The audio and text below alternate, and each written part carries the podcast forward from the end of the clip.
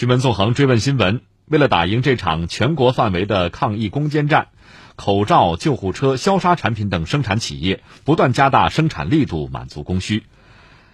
医药、通信、石化等企业纷纷从多渠道提供支援保障。我们来听总台央广记者张绵绵、郭鹏的报道。随着疫情的蔓延，各种医疗物资需求也在与日激增。为了保障战役一线的医用物资供应，各重点医疗物资生产企业都进入了加班加点、加快复工。工信部赛迪研究院赛迪顾问医药健康产业研究首席研究员宁玉强告诉记者，全国口罩生产企业已经加快复工，中国口罩产能供给可以应对疫情。口罩的日产量现在已经恢复产能的大概百分之六十，现在每日大概是一千万只，百分之百恢复产能的话，应该会达到日产大概是一千七百万只左右。随着产能的开工都恢复生产之后，可能这个值还会再高一些，因为还有一些出口可以转内需的这样的一些产品再进来的话，所以说这个产能应该是没有问题的，完全是可以保障现在的这样的供给。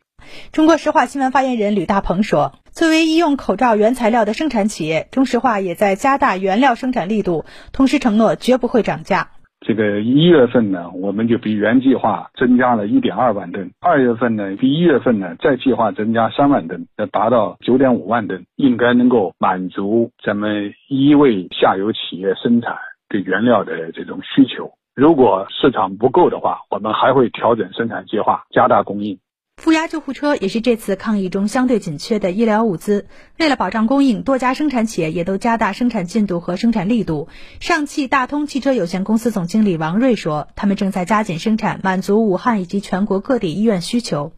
我们应该是呃五号六十台第一批做好。”然后后面陆续每天都会有个一二十台吧，差不多到二月十五号或者二月底的时候，那时候应该几百台产量，两三百台基本上满足需求。然后剩下的可能在二月底、三月初等能够交付。从大年初一开始就很多员工就没有休息了，因为原本这个救护车是要三十天才能做得出来，我们现在十天就把它全部做好。加班加点保供的还有消杀用品企业，天津施特雷生物科技有限公司董事长张雷表示，消杀产品的生产供给。都可以满足基本需求。现在复产率能达到一个什么样的水平呢？百分之百都没有请假的，产量比原来提高了得三四倍吧。原来就比方说那个次氯酸钠，一天只能出四百桶，现在的话提高到一天一千吧。我们马上那个湿巾也恢复生产了，就是消毒湿巾嘛。目前给火神山跟雷神山两个医院陆续在供几万包吧，明后天应该有六七千包供他们两家医院。